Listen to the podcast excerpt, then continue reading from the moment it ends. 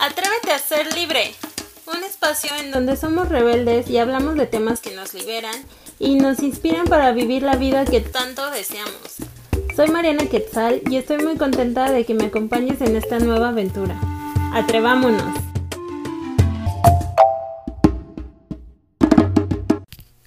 Hola, ¿cómo estás? Primero que nada, gracias, gracias, gracias por estar aquí. Yo sé que no es casualidad que estés escuchando esto. Mi nombre es Mariana, soy Teta Healer, doy sesiones en línea, también doy clases de inglés, me gusta bailar salsa, me gusta cantar, me gusta colorear, eh, juego voleibol y me encanta la espiritualidad y amo la sanación.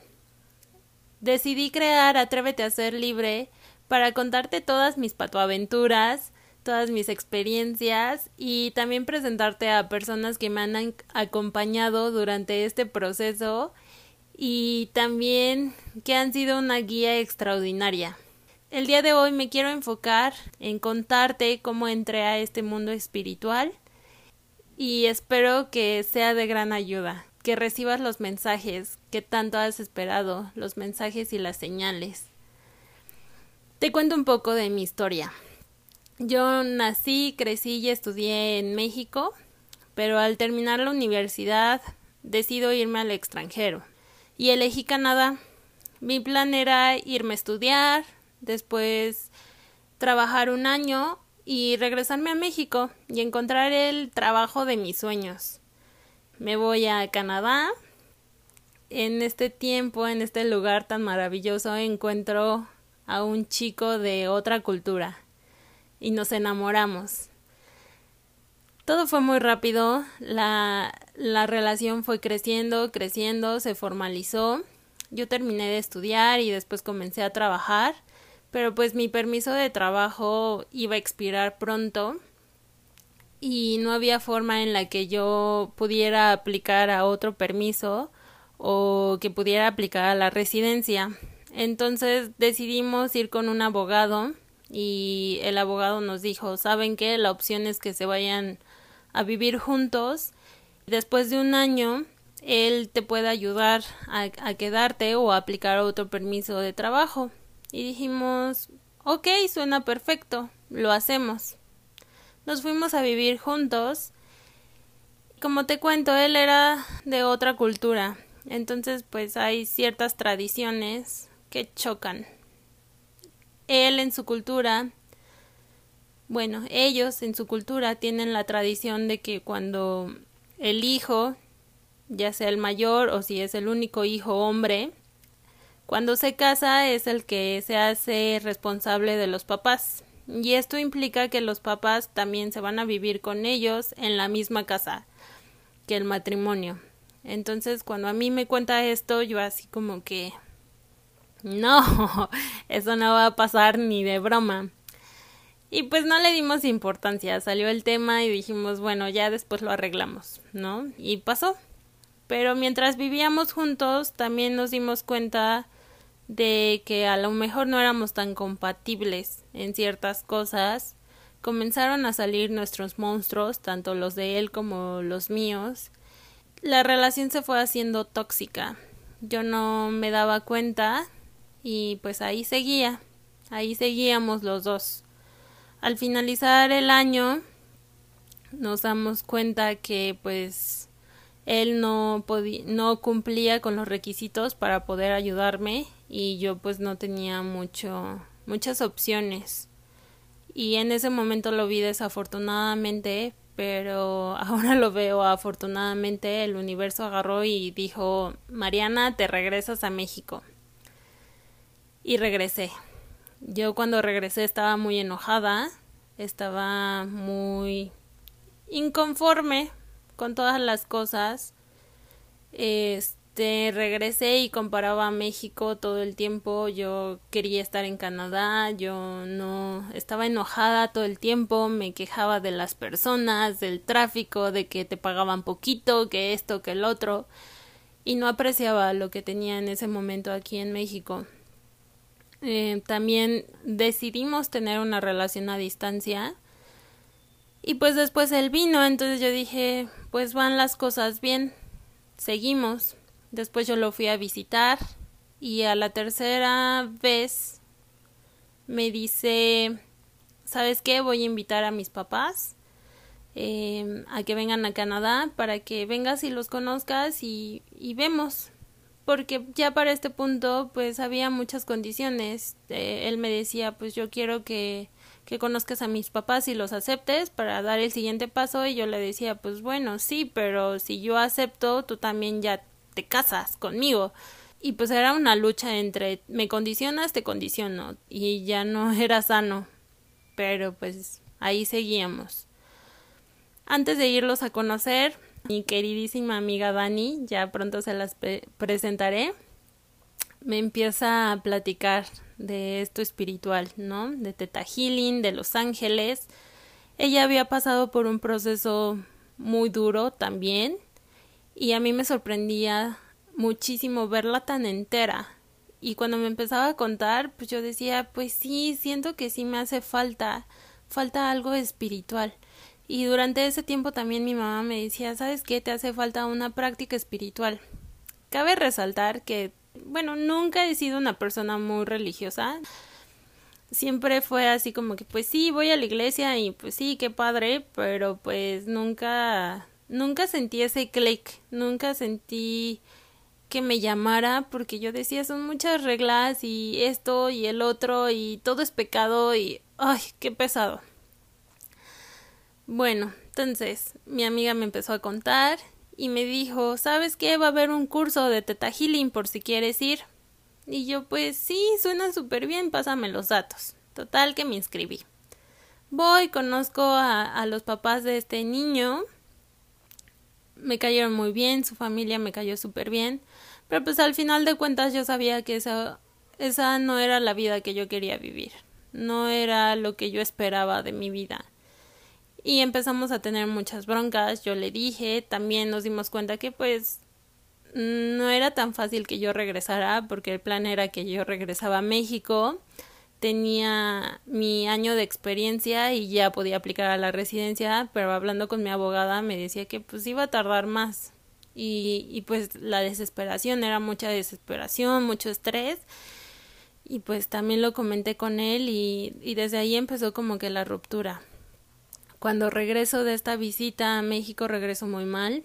Este y yo tenía mucho esta creencia de no sacar mis emociones, que llorar todo el tiempo, pues no, que no era bueno, ¿no? Y pues hubo un día en el que yo creo que guardé tantas emociones que no pude comer y me espanté mucho. Desde ahí tuve mi primera sesión de Teta Healing, la cual me, me comenzó a ayudar empezaba a escuchar a esta chica, Sara se llama, también se las voy a presentar.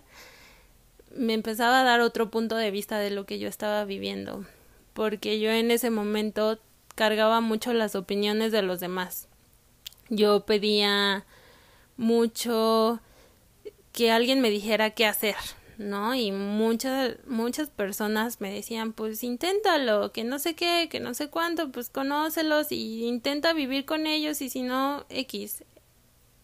No les echo la culpa porque pues ellos veían la relación desde afuera y pocas personas me decían así como que pues aguas, ¿no? Porque lo vas a dejar todo, vas a dejar todo pues, para estar con él. Y yo tenía mucha esta creencia de sí, el amor, lo dejo todo por el amor y tanto dejé tantas cosas que me empecé a dejar a mí misma, me abandoné. Y mi amiga Dani fue una de las personas que me decía, pues si no es lo que tú quieres, si no es compatible con la vida que tú quieres, pues no, no es a fuerzas, déjalo, o sea, de verdad, déjalo, no vas a arruinar tu vida y después voltear y ver que no era lo que querías, ya cuando las cosas estén más avanzadas. Y yo no quería ver la verdad, yo no quería darme cuenta de lo que estaba pasando. Después de este tiempo, un día él me habla y me pregunta si yo había tenido algo que ver con alguien más. Y pues no, yo no, siempre siempre he pensado que pues no hagas lo que no quieres que te hagan, ¿no? Ya después él me contó que me había sido infiel con su mejor amiga, una chica que pues yo conocía, que, conocía desde el principio de, de la relación, que incluso cuando vivimos juntos le abrimos la puerta de nuestra casa para que viviera ella y su mamá en lo que conseguía casa y, y bueno, fue terrible. Eh, esto me lo dijo porque aparte él él tenía dudas, el doctor le había dicho que a lo mejor tenía una infección. Entonces fue un golpazo. De verdad no saben qué golpe tan fuerte fue en ese momento porque yo lo quería demasiado. era mucho, mucho, mucho, mucho. La conocía a ella. Eh, uno, el hecho de la infidelidad, puff. Y dos, el hecho de no saber si tú, si si tu salud está bien, o sea, si, si tu cuerpo está bien o tiene alguna infección por haber tenido relaciones con tu pareja. De verdad que fue tan fuerte, tan fuerte. La ira se apoderó de todo mi cuerpo. De verdad llegué a ese punto en el que ya no ves, ya no recuerdas, ya. Un dolor tremendo en el pecho que no se lo deseo a nadie, de verdad mi cabeza también todo el tiempo con pensamientos no no encontraba la paz no podía dormir. Estaba tan mal ese día que de verdad les decía la muerte. No no no me siento contenta con esto no me enorgullece pero también lo sané y lo cancelé porque son energías muy pesadas que hay que sanar y, y después de esto estuve muy mal, pero a las dos semanas tuve el curso de Teta Healing.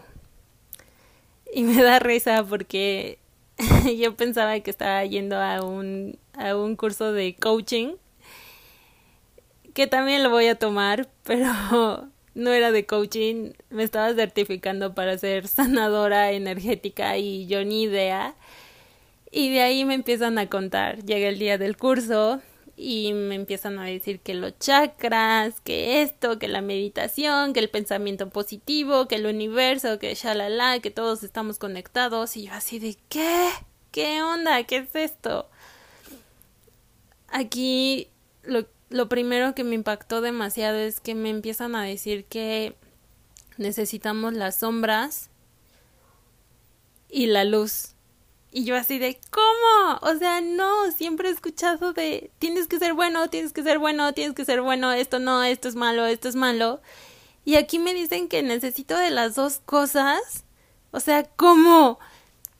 Y me dicen, sí, sí, necesitas de tus sombras, porque cuando llegas al fondo de tus sombras, buscas la luz y la encuentras. Y cuando tienes demasiada luz, entra el ego y te lleva a las sombras. Es un círculo. Por eso hay que tenerlo equilibrado. Cuando tú lo tienes equilibrado encuentras la paz. Y yo así como que, ¿qué onda? ¿No? Me hablan de la conciencia, me hablan de seres mágicos, de los ángeles, de, de hadas, de que todo está conectado, de la meditación, de, de que la espiritualidad es libre, que, que no hay bueno ni malo, y yo así como que, o sea, ¿qué? Me dicen, sí, no hay bueno ni malo, es tu juicio el que está decidiendo qué es bueno y qué es malo. Simplemente es. Tú eres tal cual eres. Y esto es porque tu alma decidió bajar a la tierra, decidió bajar y aprender algo. Y es la forma en la que evolucionamos. Y yo así como que, ¿qué onda? ¿Qué onda? Me empiezan a hablar de tantas cosas que te lo juro que yo me sentía en Harry Potter. Soy fanática de Harry Potter y bueno, ahí me sentía de wow. Me empiezan a decir que Teta Healing no está peleado con, con ninguna otra técnica de sanación y yo así como que, pero ¿cómo? Si se supone que todo está peleado con todo, ¿no? En, en cuestión espiritual o religión. Me dice, no, o sea, aquí la cosa es sanar.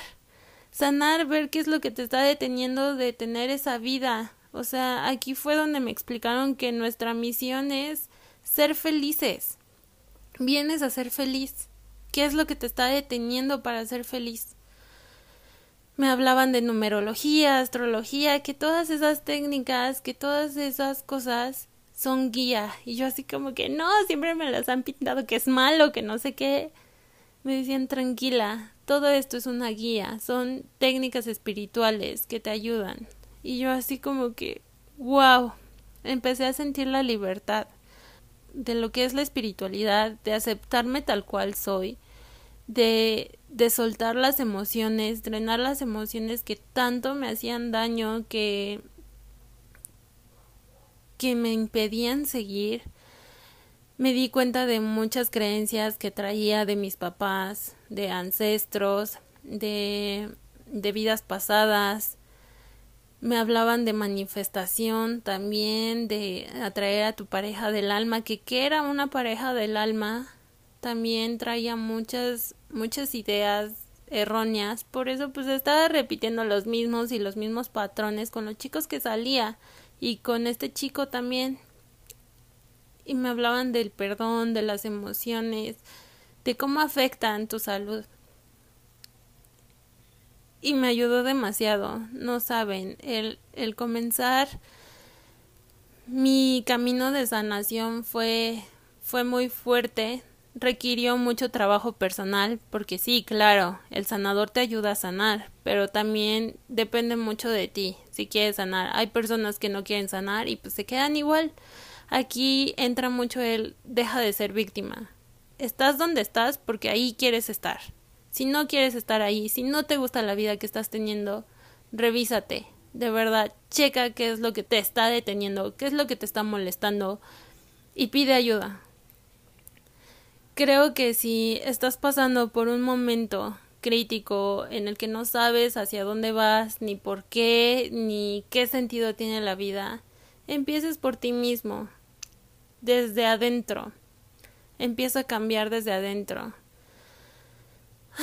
Aquí también me hablaron mucho de la meditación. Yo empecé a hacer mucha meditación y me di cuenta que cada vez que meditaba empezaba a encontrar respuestas porque soy súper preguntona entonces entre esto de Teta Healing, Los Ángeles y la meditación recibía muchas respuestas y a lo mejor no me llegaban inmediatamente pero me llegaban de de la forma que menos esperaba y en, en el momento en el que menos esperaba. Creo que esa es la magia de todo esto. Y espero que haya habido un, un mensaje que te pueda apoyar, que te pueda ayudar en estos momentos. Y adelante, de verdad adelante, la vida es como nosotros queramos que sea. Nosotros decidimos. Deja de ser la víctima y empieza a ver, empieza a accionar y cambiar todo lo que no te gusta. Gracias y nos vemos en los próximos capítulos.